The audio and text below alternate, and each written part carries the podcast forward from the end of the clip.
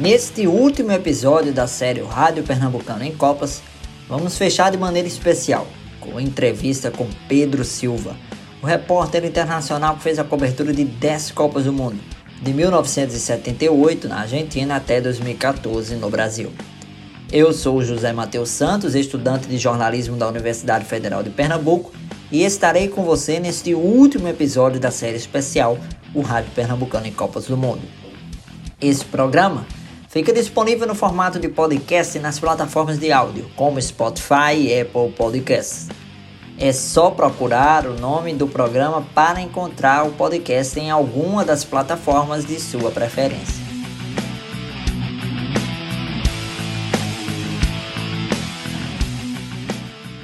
Nesta edição, vamos ouvir na íntegra uma entrevista com Pedro Silva, que fez a cobertura de 10 Copas do Mundo como repórter esportivo no Rádio de Pernambuco, entre Rádio Clube, Rádio Jornal e Rádio Liberdade. O profissional é o único que foi consecutivamente para 10 campeonatos mundiais de seleções nos meios de comunicação locais. Sem sombra de dúvidas, é a maior façanha do repórter que ficou conhecido justamente pela presença carimbada em Copas, como internacional.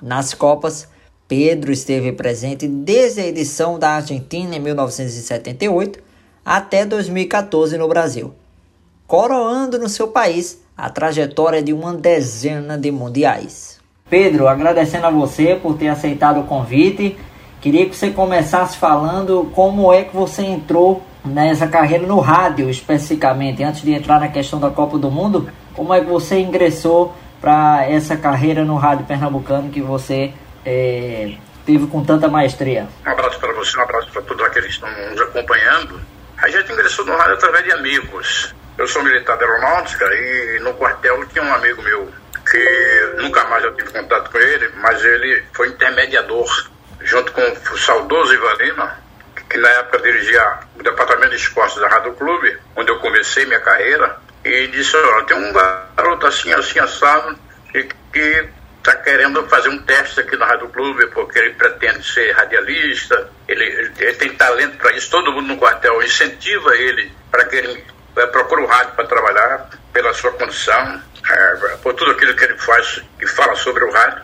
E foi quando eu conheci Ivan Lima. Aí Ivan Lima disse, olha, vai lá na rádio, ele era o, departamento de esportes da Rádio Clube, ele era o chefe, vai lá na rádio fazer um teste, e se você for aprovado, a gente vê o que, é que vai fazer com você. Aí eu fui naquela época, saí do quartel direto para a Rádio Clube, no antigo prédio, e, e fiz o teste. Fiz o teste e o teste ficou guardado mais de um mês para eu ver que ele viajava muito. Ele, era, ele na época também era superintendente do Geraldão. Aí não tinha muito tempo de ouvir o, teste. Depois de uns oito dias eu apareci lá, falei com ele, disse, eu não tive ainda o tempo de ouvir o, o teste. Vem aqui depois de amanhã que eu vou ouvir. Aí eu fui lá do, do, dois dias depois que ele marcou, ele ouvi, já tinha ouvido o teste. Ele disse, olha, eu gostei muito, você tem uma boa dicção, tem uma boa voz, e tem tudo para vencer no rádio, como repórter e depois, quem sabe, ingressar em outras funções. Aí aprovou e comecei a fazer é, plantão esportivo na época, em 73 por aí, juntamente com uns amigos da, da Rádio Clube. Fiquei sete anos na Rádio Clube quando me transferi para a Rádio Jornal, onde fiquei até pouco tempo. Em 2012 é, foi quando me aposentei e deixei a Rádio Jornal. Então ele gostou muito, é, fizemos o teste e começamos a ingressar, primeiro como plantão esportivo, depois fui ser repórter de campo. Pedro, é, e okay. nessa, nessa trajetória que você teve, você teve, você fez a cobertura né, de 10 Copas do Mundo. E como foi é, a largada para essa longa trajetória na cobertura de Copas? A ida para a primeira Copa, como foi esse convite? Como é que se deu esse processo na primeira Copa? Que eu acredito, eu fiz umas pesquisas antes de falar com você, que foi 1978. Não sei se eu estou correto. Como foi essa, essa primeira Copa que você foi a convite de quem? Como foi o processo? Foi do próprio Ivan Lima, que era o diretor do esporte da rádio. A Rádio Clube tinha comprado os direitos da, da, da Copa tinha comprado os direitos e tinha que formar uma equipe para viajar para fazer essa cobertura. Ele tinha comprado em 77 esses direitos da Copa. Foi a primeira emissora do, do, do de Pernambuco, a primeira emissora do Nordeste a comprar os direitos da Copa. Depois entrou uma outra emissora com a gente em 78, fazendo um pool, mas levando também profissionais junto com a gente, foi a Rádio eh, Verdes Mares de Fortaleza. Aí fomos juntos, Rádio Verdes Mares e Rádio Clube, na época, fazer a primeira Copa do Mundo, onde o Ivan Lima reuniu a equipe. Eu não sabia que estava escalado para essa Copa. Para mim foi uma surpresa. Reuniu toda a equipe e disse: comprei os direitos da Copa, vamos viajar em maio de 78 para a Copa do Mundo e vamos para a Argentina fazer essa Copa. E já defini a equipe que vai viajar comigo, a equipe que vai formar essa equipe esportiva da Rádio Clube na Copa do Mundo na Argentina. Quando ele falou meu nome, eu fiquei surpreso. Você vai e vai acompanhar a seleção brasileira. Aí eu fui para a Copa do Mundo. Para mim foi uma, uma, grata surpresa, porque na equipe tinha bons repórteres é, que poderiam ter ido no meu lugar, mas ele preferiu me escalar e eu fui com o saudoso do Rômulo, os dois repórteres que foram para a Copa do Mundo. E viajamos para a Argentina, ficamos lá. 43 dias na Argentina fazendo a Copa. Foi a minha primeira Copa do Mundo. A largada começou aí.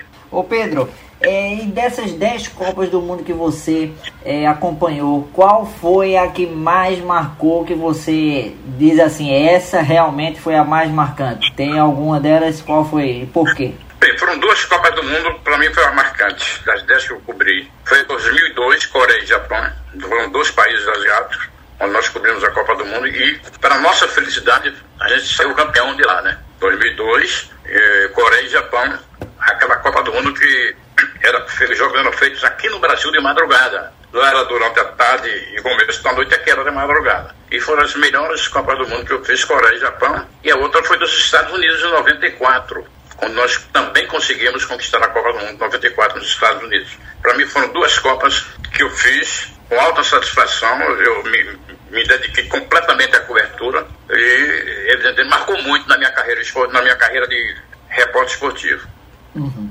Ô Pedro, é, eu lembro bem que, no, inclusive, e perguntando aqui, você cobriu muito a seleção brasileira né, nessas Copas do Mundo, desde a primeira, como você citou. E como é a sensação de.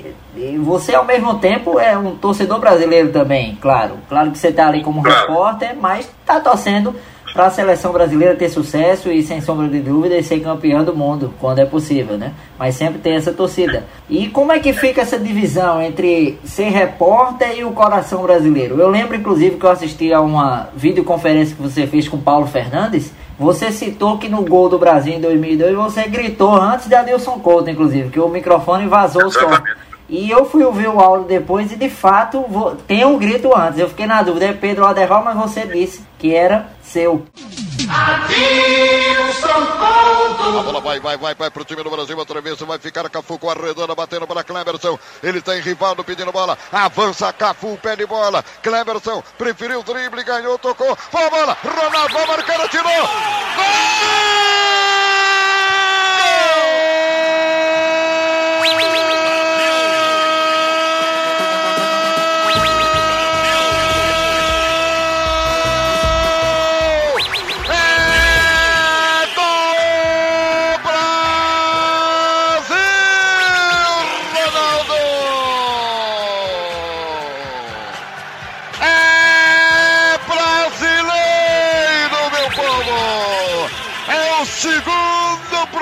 Japonês comemorar, pro brasileiro comemorar, pro alemão, pro alemão, pro alemão ver que essa bola tá lá dentro.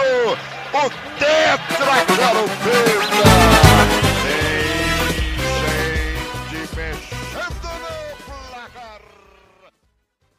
Como é que fica essa questão do coração brasileiro e o repórter brasileiro? Acima de tudo, numa Copa do Mundo, a gente tem que ser uh, ser patriota, né? Tem que ser patriota. Em primeiro lá, no coração brasileiro, torcendo pelo Brasil. A gente está ali como profissional, como repórter, mas gente, ao mesmo tempo a gente não pode esconder o lado do coração, o lado patriótico. É, a gente quer ver o nosso país ser campeão. Infelizmente, eu fui a algumas Copas do Mundo que nós não conquistamos. E a gente saiu de lá muito triste, muito chateado, muito abalado com a não conquista dessa Copa do Mundo nos países que eu fiz. Mas nessa Copa, você lembrou bem, nessa Copa que eu gritei o gol primeiro do que a até ele olhou para mim assim, um saudoso do São Couto, que Deus o tenha, é, é, foi o segundo gol do Brasil contra a Alemanha. Nós ganhamos da Alemanha por 2 a 0 e conquistamos ali a Copa do Mundo. Aí eu gritei o gol, aí ele viu o lado, o lado do torcedor, não viu o lado do profissional, viu o torcedor, o lado patriótico, o lado do brasileiro, eu gritei o gol primeiro do que ele. Até porque meu microfone estava aberto e eu pensei que estava fechado. Quando eu gritei, o gol, o, o gol saiu primeiro do que o dele. Isso mesmo.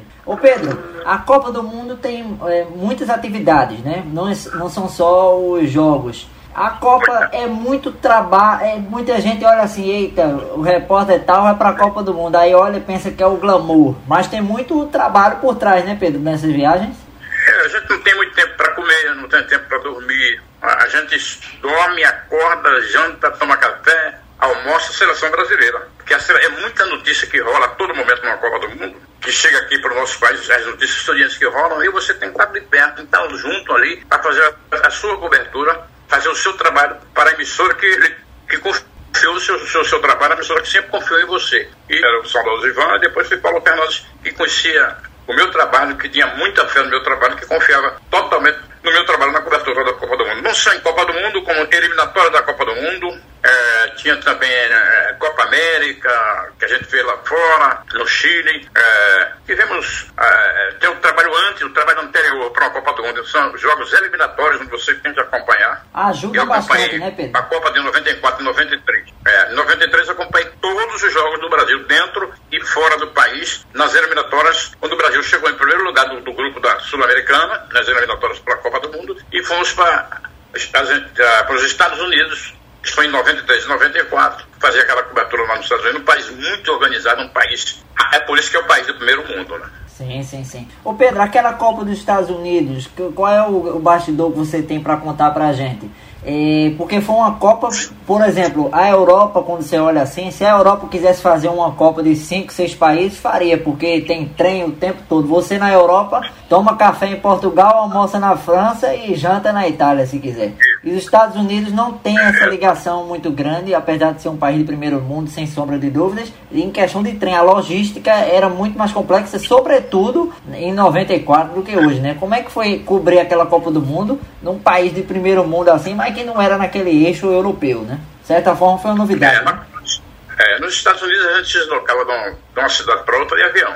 Não tinha outro, tinha trem, tinha carro, mas a gente sempre deslocava de avião. A empresa, o Jornal do Comércio, dava sempre aquela condição favorável a você fazer um bom trabalho. E a gente fazia o deslocamento é, de, uma, de uma cidade para outra de avião. Você sabe que os Estados Unidos é muito grande. É verdade. Não é como aqui no Brasil. Você sai daqui de avião para São Paulo são três horas. Sai daqui para Rio Janeiro são duas horas e vinte. Sai daqui para Fortaleza uma hora, para Salvador uma hora. Já nos Estados Unidos, você sai de Los Angeles é, para, digamos assim, Los Angeles para o lado do Arizona, ou, ou sai de, de Miami, sai de como sai de Miami para Los Angeles, dá duas, três horas de voo. É quase daqui para São Paulo, quer dizer, de uma cidade para outra, porque os Estados Unidos é muito grande, é um país extenso. Mas eles dão muitas, eles dão muitas condições de você fazer, é, trabalhar em cima de uma logística que sempre deu certo. Apesar, é, além da empresa alugar um carro, uma van, para a gente dirigir nas estradas dos Estados Unidos. Olha, eu, eu, eu, nunca imaginei na minha vida pegar aquelas freeway, como é chamada lá nos Estados Unidos, dirigindo para cima e para baixo. Ô Pedro, qual foi a Copa mais organizada em termos de estrutura que você cobriu? Foi essa dos Estados Unidos? Foi a da Ásia? Ou teve alguma ali no continente europeu que você acompanhou que teve mais estrutura? As duas podem se comparar. Por exemplo, a, a, na Coreia e no Japão, foi uma Copa do Mundo muito organizada. Foram dois países asiáticos, um junto do outro. Apesar da diferença. As caras são iguais, mas a diferença da logística é completamente é, é, é, é anormal. E você, por exemplo, eu, eu na, na, na, Coreia e, e, no Japão, eu me desloquei muito de trem, trem-bala. Cheguei a viajar de trem-bala. Eu nem sabia que estava dentro de um trem-bala. Quando eu saí justamente é, de Seul, capital sul-africana, é, sul, é, a capital do, do da Coreia. Coreia do Sul. Coreia do Sul. Saímos para a cidade de Osaka, no, no, no, Japão. Já na cidade de Osaka, no Japão. Se você se lembra, você é muito jovem, mas Osaka foi, foi devastada por um terremoto. Toda a cidade foi demolida. Toda a cidade morreu milhares e milhares de japoneses ali. E quando eu cheguei lá, disseram assim, essa cidade aqui foi demolida, ficou no chão, toda a cidade. Hoje ela está tá reconstruída pelo governo é, japonês e a gente ficou temeroso. Assim, eu, um repórter de Goiás, da cidade de Anápolis, Goiás, que hoje é até deputado lá em Goiás, meu, um, um grande amigo, eu chamava ele baixinho, gente na melhor qualidade. Ele dizia, rapaz, eu não vou conseguir dormir nesse lugar não. Porque se der outro terremoto daquele, a gente vai morrer soterrado. Ah, mas aquele já passou, tem anos e mais anos que aquele já passou. E lá, o deslocamento, os hotéis. A alimentação não era muito boa na Coreia, mas no Japão até que melhorou, porque tinha restaurantes brasileiros por lá, com, com, nosso, com, com nosso tempero. Entendeu? Não sei como é que eles conseguiam esse tempero nosso aqui para cozinhar lá. E melhorou muito. Então, a entrada nos estádios, o setor de cabine, aquela emissora de rádio, tudo bem etiquetada, tudo bem, bem, bem preparada. E a empresa que Jornal do Comércio, através do diretor Paulo Fernando, estava todas as condições de trabalhar. Todas as condições. Ele trabalhou demais, junto com a Deval, era o chefe da equipe naquela época, a Barros, e deu toda a logística para que a gente pudesse se deslocar e fazer a cobertura de igual para igual com as emissoras de Rio, São Paulo, Belo Horizonte e Porto Alegre. E agora vamos curtir a reportagem de Pedro Silva diretamente de Shizuoka, no Japão, após o gol de Ronaldinho Gaúcho que marcou a virada do Brasil sobre a Inglaterra por 2 a 1 nas quartas de final da Copa do Mundo de 2002. Adilson Couto narra e Pedro Silva faz a reportagem. Time do Brasil tentando partir para o campo da Inglaterra. Vai embora Roberto Carlos, sai do campo do Brasil, está no campo da Inglaterra, abre pela meia direita, batendo a bola para Cleberson. Cleberson distribui jogada para Cafu na lateral direita. O Brasil vai aos poucos alugando a intermediária da Inglaterra. Bola para Ronaldinho, abriu na frente procurando o Cleberson. Rasga o zagueiro Cole de qualquer maneira, bola para fora. É lateral para o time do Brasil bater. Cafu toma posição na direita. Vamos lá, Brasil. Soma isso, Brasil nesta Copa. Corre Cafu batendo a bola para Cleberson. Pau em cima dele. Chega Scholes. Falta em cima do jogador brasileiro. Lá vai Ronaldinho Gaúcho para bater uma falta pelo time do Brasil. O fenômeno tá lá dentro, hein? Lá vai Ronaldinho, bateu! Gol!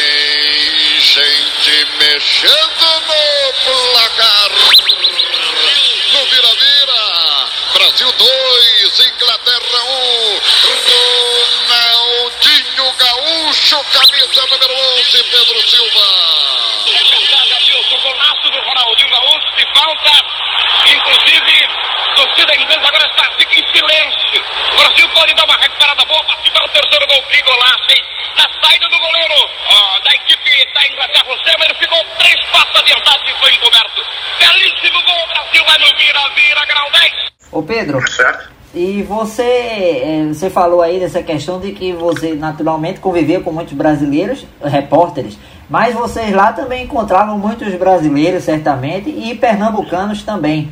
Como é que era essa, essa questão, essa sensação de encontrar pernambucanos é. nesses campeonatos, na Copa do Mundo no caso? E certamente vocês interagiam, eh, o pessoal sabia que era da Rádio Jornal, como é que, era, como é que eram esses encontros? Não, tinha alguns torcedores brasileiros, principalmente pernambucanos, que me conheciam, já da Rádio Jornal. Aí quando me via aquela festa e tal, aí eu também ficava satisfeito, muito feliz por, por ver os conterrâneos lá como torcedor. Então eles, alguns até já morando lá há muito tempo, por exemplo, eu encontrei brasileiros pernambucanos morando em Tóquio há mais de 15 anos, trabalhando lá, morando lá, estudando lá.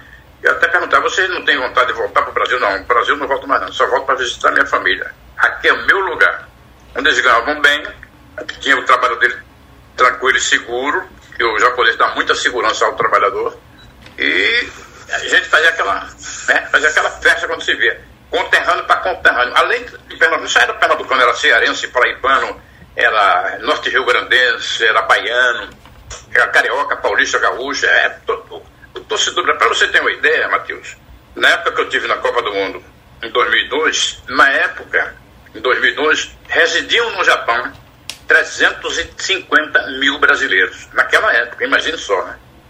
Tudo trabalhando, gente. tudo estudando, muita gente trabalhando em banco, trabalhando em fábrica de macarrão, de arroz, é, porque eles, eles tinham muita fábrica de arroz e macarrão lá, assim, pré-cozido. Eles tudo lá, 350 mil brasileiros moram lá. A cidade de Yokohama, por exemplo, eu encontrei uns 10 brasileiros, onde lá, na época que eu tive na Copa do Mundo, residiam mais de 100 mil brasileiros em Yokohama, quando o Brasil conquistou o título. Uma cidade muito bonita, muito panorâmica. É. O Japão é uma coisa muito linda de se ver. Só a distância, né, meu? A distância e o fuso horário que não, que não é bom para nós brasileiros. Sim, sim. Pedro, entrando um pouquinho aqui na seleção brasileira, obviamente que quem cobriu 10 Copas do Mundo vivenciou de tudo. Do, al, do, do ápice, do auge, que o título, os dois títulos, sem sombra de dúvida, né? Inclusive você vivenciou até hoje o último título da seleção brasileira, né? Foi em 2002. Até hoje não teve mais. E vivencia também, naturalmente, campanhas medianas e campanhas muito ruins, né? Acontece. E, e algumas eh, questões são marcantes. Por exemplo, aquela seleção de 1982 tem até um debate até hoje, né? Qual foi a melhor de 82 ou de 70? Existe até hoje esse debate. Mas a de 82, independente do debate, sem sombra de dúvidas, foi uma das melhores de todos os tempos. E você fez a cobertura daquela Copa do Mundo. E muita gente achava que o Brasil ali seria campeão. Acho até que você tem essa opinião também, queria até lhe ouvir. Como foi a sensação de cobrir aquela seleção que era tão badalada e não vencer o Mundial? Olha, Matheus, você comparou a Copa de 70, a seleção de 70 para a de 82. Há uma diferença. A de 82 foi muito boa a seleção. Era inclusive favorita para ganhar a Copa do Mundo, não só por nós brasileiros, mas pelos técnicos das outras seleções. Por exemplo, o espanhol, quando a Espanha saiu da Copa, o espanhol passou para o lado do Brasil, achando que o Brasil ia conquistar a Copa do Mundo, pela seleção que tinha. Mas a de 70, a de 70 era incomparável. Que a de 70, eu, eu ainda não era cronista, não, não, acompanhei pela televisão, Aí de 70 o Brasil entrava em campo já ganhando de 1 a 0. Aí entrava em campo ganhando de 1 a 0. Por 70 você tem Pelé. Você tem Pelé. Já começa tem por aí, né, com o Pelé. É. Jairzinho, né? Jairzinho, o técnico atual, o pai do técnico atual do esporte, Jair Ventura. Aí você tem uma seleção formada em 70, é uma seleção Clodoaldo, Gerson, Rivelino. Era uma seleção que entrava em campo, o adversário tremia na base. Basta você tinha naquela seleção um Pelé, o astro mundial, que não vai aparecer outro Pelé jamais no futebol mundial. Aí você Messi, você que compara Messi, Neymar, não, não vai chegar nunca aos pés de Pelé, mas não vai mesmo. Eu tive a felicidade de vê-lo jogar, entrevistá-lo inclusive, quando ele jogava no Santos. Então, a Copa de 82, para mim, era uma, foi uma Copa que me decepcionou muito, fiquei muito triste. Eu fiquei uma noite sem dormir, porque nós perdemos aquela Copa do Mundo e não deveríamos ter perdido da maneira como nós perdemos aquela Copa do Mundo. Entendeu? É, foi uma seleção, que vinha, vinha muito bem em todos os grupos, desbancando as grandes favoritas. Mas o Brasil, para os técnicos adversários, eles davam entrevista lá na Espanha dizendo que o Brasil era o favorito para ganhar a Copa do Mundo. E nós saímos precocemente naquela Copa do Mundo naquele jogo fatídico que a gente não gosta nem de se lembrar. O brasileiro não gosta de lembrar do Paulo Rossi e companhia alimentar. Perdemos aquela Copa do Mundo, o Brasil vem embora, e ali o Brasil se passa pela Itália, o Brasil era campeão do mundo, claro, pelo futebol que estava jogando. Então foi uma decepção muito grande. Como cronista esportivo, eu estava lá, presente lá, sentia na, sentia na pele como é ruim perder uma Copa do Mundo. Perder perto, assim, ver de perto, perder. E a gente aqui no Brasil, o Brasil perde uma Copa do Mundo lá fora, você fica chateado ali na hora, depois toma um banho, vai dormir. No outro dia você acorda com a cabeça menos inchada, mas lá, você lá ao vivo, você vendo aquilo perto de você, é uma grande. É, é decepcionante sim, Matheus, muito decepcionante. Ô Pedro, é, e a decepção, para depois a gente passar aqui para a cobertura do título, como foi aquela cobertura no dia da final da Copa do Mundo da França? Porque foi um, um, turbilhão de informações, né? A convulsão de Ronaldo, Ronaldo joga, não joga, e depois chegou a informação que ele não jogaria mesmo. E o Brasil perdeu aquele jogo, jogou muito mal, 3, deu 3 a 0, né? O placar do jogo já diz por si só. Como foi aquele dia em Paris da cobertura da final da Copa do Mundo da, da França?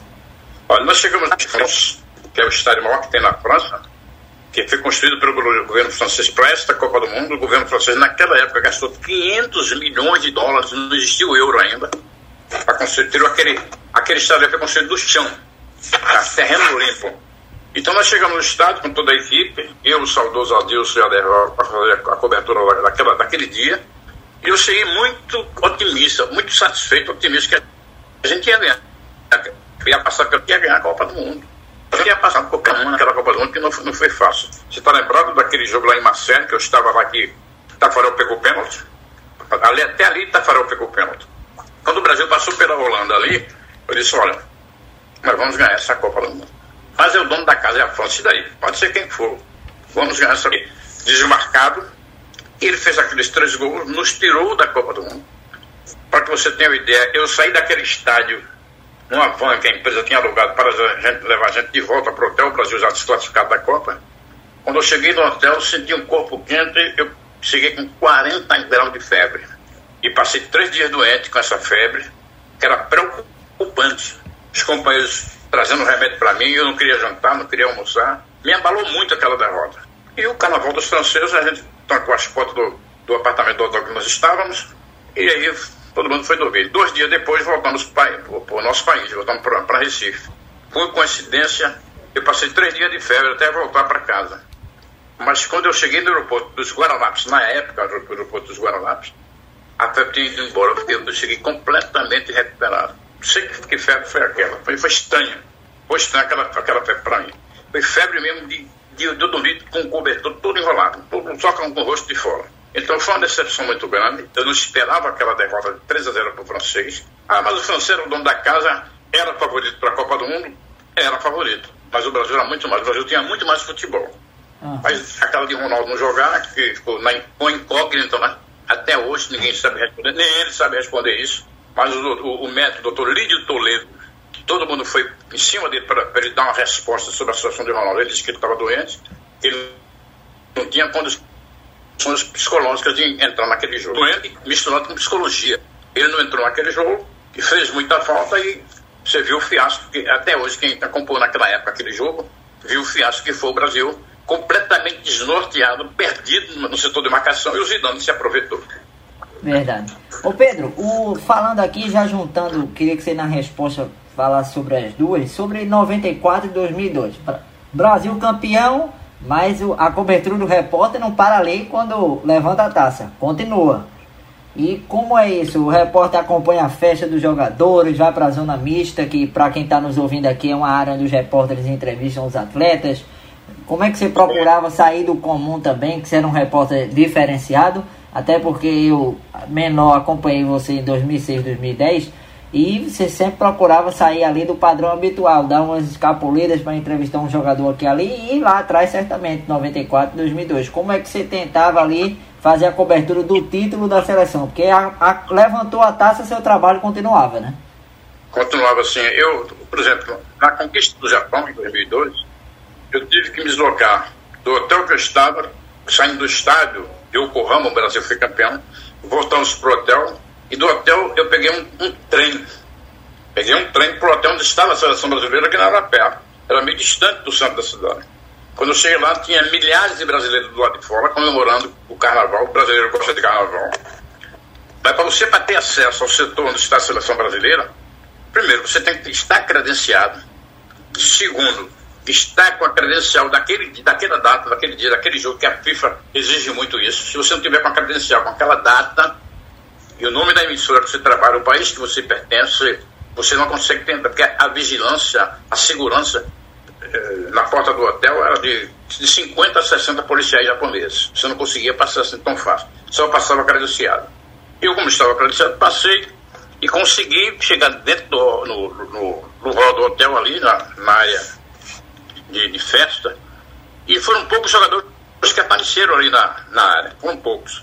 Quatro ou cinco jogadores somente, o resto ficaram sucumbidos nos apartamentos. Já conquistando o título, né? Mas é quando nós conseguimos entrar, ainda consegui falar com algumas pessoas, com jogadores e tal, é, consegui falar ah, com o Rivaldo, pernambucano, meu conterrâneo, daquele paulista, né?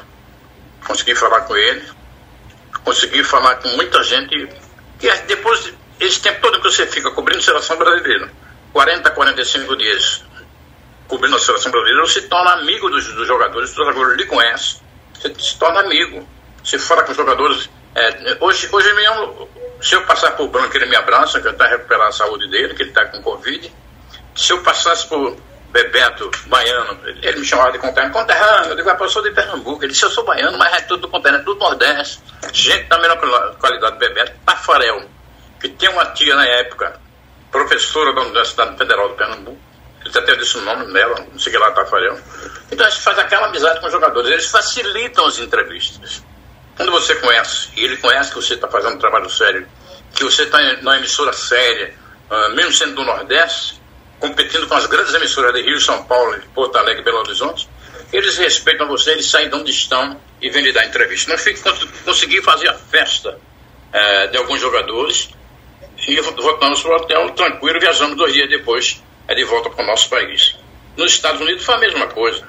A festa já fiz nos vestiários depois do jogo. Lá, o, o Brasil jogou em Pasadena, estádio de Pasadena, que fica na grande Los Angeles. Então terminou o jogo, eu fui pro vestiário da seleção brasileira. 20 minutos depois, ou 25 minutos depois, eles vieram pro, pro vestiário e saíram para as entrevistas. Eu entrevistei o Pernambucano Rivaldo, que não conseguiu, é, é, que não conseguiu, é, Rivaldo não conseguiu, é, o, zagueiro na época, é daqui do bairro de São Martim, Ricardo Rocha. que ficou, Ricardo Rocha ficou auxiliando, ficou como auxiliar do técnico, né, de Parreira na época, depois não podia mais jogar, ficou como auxiliar no banco de reserva. Ricardo é muito meu amigo, aqui do bairro de São Martim. Se você não sabe, a família dele é toda aqui do bairro de São Martim. E ele, entrevistei, ele teve que fazer o seguinte, para minha surpresa, pegou a, medalha dele de campeão, botou em mim. Eu tenho essa foto aqui em casa. Botou a medalha de campeão do mundo, você também é um campeão do mundo, você trabalhou muito e você representa a imprensa pernambucana. E botou aquela medalha em mim, eu bateram a minha foto e eu tô com essa foto aqui em casa. Então, o cara é muito, muito meu amigo. Eu estava falando de Rivaldo, porque Rivaldo era outro pernambucano também, mas o, o Ricardo Roça, muito meu amigo. Eu conheci muito a mãe dele, o pai dele, doutor Avertano Rocha, que era advogado que Deus já levou. Henrique Rocha, irmão dele, também joga futebol, mas não, não teve a sorte que ele. Enfim, conquistamos uma Copa do Mundo. Depois, a, a equipe todinha, depois daquele jogo ali de Los Angeles, foi comemorar no restaurante. Para nossa surpresa, quando nós entramos no restaurante, o restaurante estava lotado de americano, de, de italiano, tudo quanto é de raça. Restaurante muito grande. Quando nós entramos, o restaurante inteiro, até os garçons, ficaram de pé aplaudindo a gente. Gritando, é campeão, é campeão, é campeão. Já pensou que, que emoção? É Foi muito bonito aquilo. É verdade. Ô Pedro, essa questão já para encaminhar aqui para o final, eu, essa cobertura de Copa naturalmente aproxima vocês dos jogadores pernambucanos que estão na seleção. Agora falando especificamente do torcedor pernambucano. Por exemplo, aqui quem está aqui acompanhando o Brasil, as emissoras de TV estão transmitindo. Mas o que é que o rádio pernambucano traz de diferente na sua avaliação para o torcedor pernambucano? Traz alguma coisa, a linguagem específica, a proximidade? O que é que, como é que você vê isso? É o bairrismo acima de tudo, Matheus. Você vê uma emissora nossa aqui de Recife, pode ser de Caruaru, pode ser de Garanhuns, uma emissora pernambucana com, com a Copa do Mundo comprada, quer dizer, os direitos de uma Copa do Mundo, você sem os direitos você não chega nem lá, você com os direitos de Copa do Mundo, viajar e fazer uma cobertura, não igual a TV, que a TV mostra a imagem só. Mas a, o rádio também faz o mesmo trabalho que a TV na Copa do Mundo, porque nós temos o mesmo acesso nós temos as mesmas entrevistas, nós temos o mesmo respeito dos outros companheiros, dos outros colegas, até mesmo da, da imprensa estrangeira. Muita gente, quando falava comigo, é, Rádio Jornal Recife, aí muitos, por exemplo, teve um francês da, da, da, da televisão francesa, quando me viu, disse Rádio Jornal Pernambuco, com a língua dele meio presa, né, meio, meio atrapalhada, para falar Pernambuco falando para o mundo, que é o slogan da Rádio Jornal. Aí dizia Carnaval, outros diziam Galo da Madrugada, outros diziam Carnaval de Olinda. Eram turistas que estavam na Copa do Mundo que já vieram brincar o nosso carnaval. No Galo da Madrugada, em Olinda, que é um dos melhores carnavais do mundo, né? Então isso marca muito para nós, que a gente fica com o coração respirando forte e fica, evidentemente, com aqueles, aquela sensação do barrismo.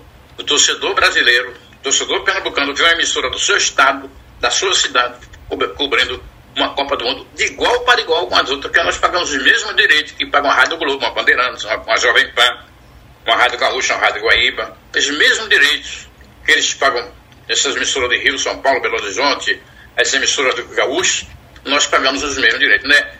A FIFA, quando vende os seus direitos, diz, não, você é de Recife, paga 20. Como você é de São Paulo, paga 50. Não, os mesmos direitos, os mesmos valores. E isso deixa a gente muito vaidoso. A vaidade acima de tudo.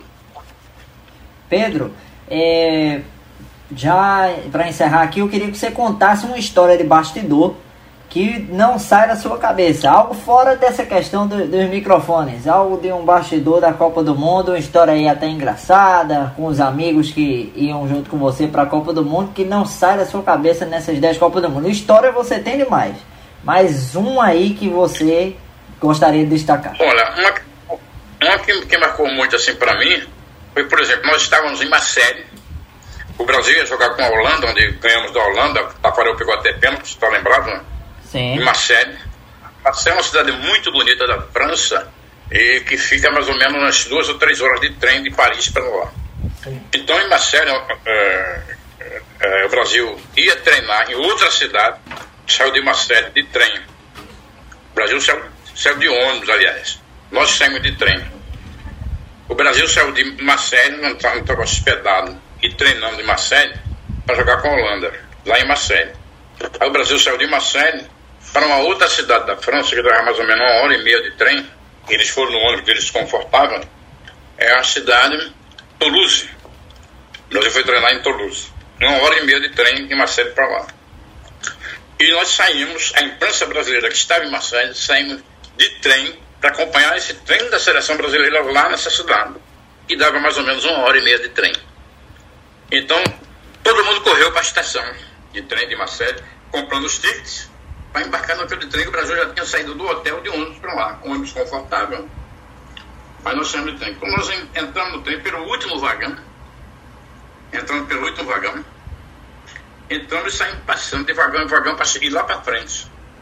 Tinha mais ou menos 10 vagões esse trem. E no último vagão estavam dois gaúchos, Haroldo de Souza, que é narrador, e estava o chefe da equipe, o, o, o chefe da equipe deles, da rádio dele, da rádio, rádio Guaíba de Porto Alegre. Aliás, os dois são até meus amigos. Então, eles sentados no último vagão, nós passamos e dizia: esses caras são os idiotas, dizendo com a gente. Um vagão aqui livre e eles estão andando para ir lá para frente. Aí tudo bem, ninguém deu ouvido a eles, aí todo mundo passou mais ou menos 20 a 25 cronistas brasileiros.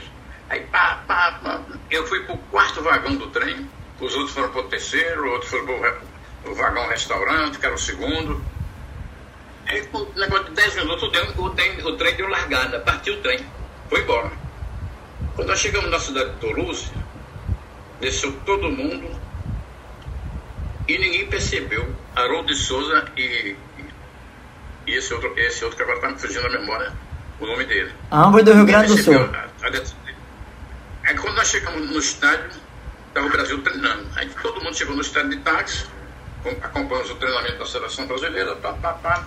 Jogadores vieram para as entrevistas, terminou o treino, jogadores vieram para a entrevista. O técnico, cinema que o técnico na época era Tele Santana. Sim. Veio para a entrevista e pá, pá, pá, pá, até, até Tele deu entrevista para a gente, brincou com a gente. E a seleção entrou no ônibus voltou para o hotel de Marseille. E a gente saiu correndo, procurando um táxi para voltar para a estação de trem para pegar um trem de volta. Quando a gente está procurando isso, aí chegam os dois na carreira, suado, descabelado, chegam os dois na carreira. Ei. Cadê a seleção? Meu amigo, a seleção já partiu daqui, tem mais de 20 minutos. Ah, rapaz, perdemos o treino, meu Deus do céu, e agora? O que, que aconteceu com vocês? Vocês partiram no trem e o último vagão foi desengatado. Quando o trem largou, o cara da estação de trem desengatou o último vagão, o vagão ficou parado no lugar que eles estavam e o resto foi embora.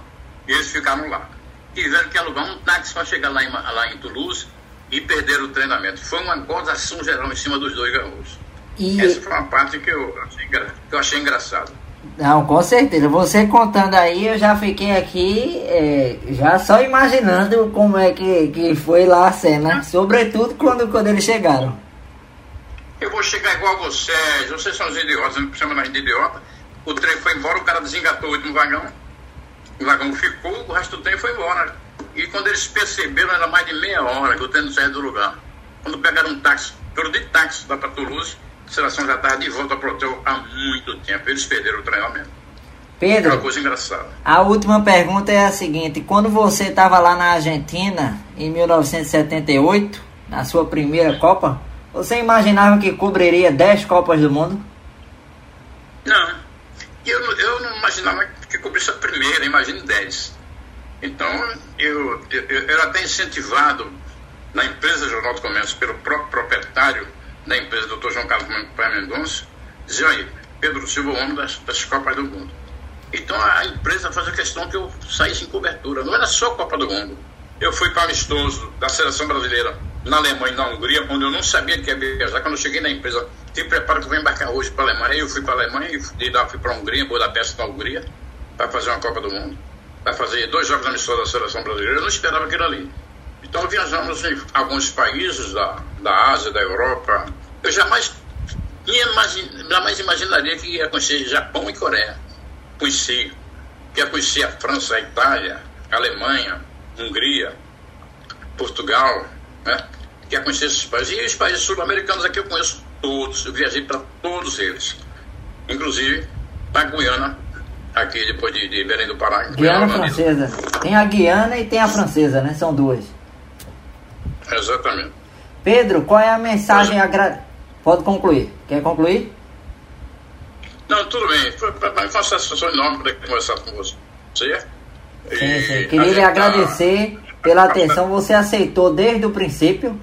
É, agradecendo sim. também a toda a sua família pelo apoio que deram.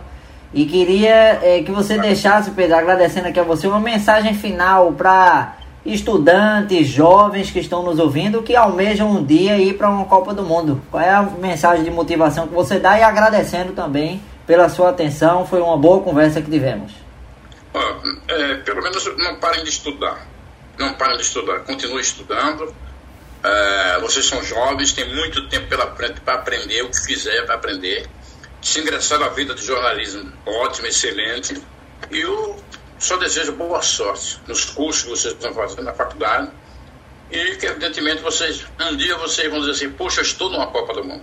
Vocês têm muitos, são muito jovens e têm tempo para conhecer uma, uma Copa do Mundo de perto. Com certeza absoluta, Deus vai iluminar todos vocês, a cabeça de vocês, vocês vão se formar muito bem, para satisfação nossa, quem somos seus amigos agora, e muito mais ainda da sua família, ter aquela satisfação tranquilo, de comemorar. Olha, meu filho Matheus hoje é um jornalista credenciado para uma Copa do Mundo.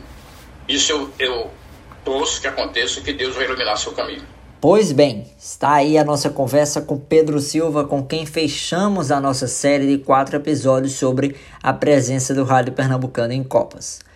Não poderíamos deixar de terminar esse quadro sem conversar com esse histórico radialista do nosso estado. Com isso, encerramos a nossa série sobre as particularidades do rádio pernambucano em Copas do Mundo. Agradecemos a todos pela audiência nesse projeto de conclusão de curso de jornalismo da Universidade Federal de Pernambuco. Você pode ouvir essa série nas plataformas digitais. É só procurar pelo título O Rádio Pernambucano em Copas do Mundo para encontrar o podcast na plataforma de sua preferência.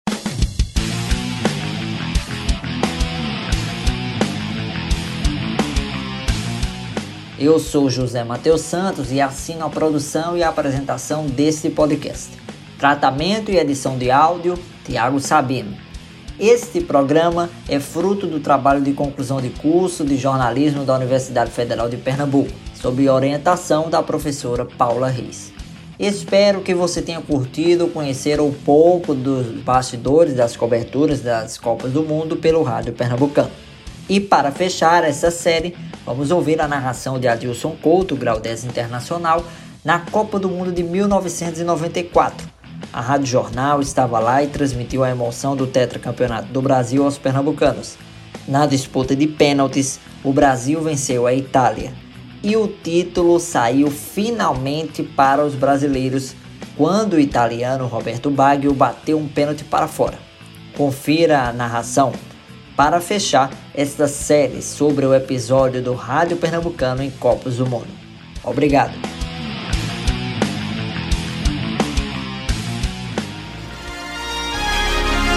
Rádio Jornal, a estação primeira da notícia, fazendo história. Para bater o pênalti para a seleção da Itália. Se ele perder, o Brasil é tétula campeão. Se ele perder, o Brasil é tétula campeão. Tafarel no gol. São Tafarel. Atenção. Saiu do Bajo. Está autorizado. Correu, bateu. É campeão! A festa brasileira termina em pizza. Sim, senhor. A base explode na Liga. Concessão de Leste Oeste. Brasil. É...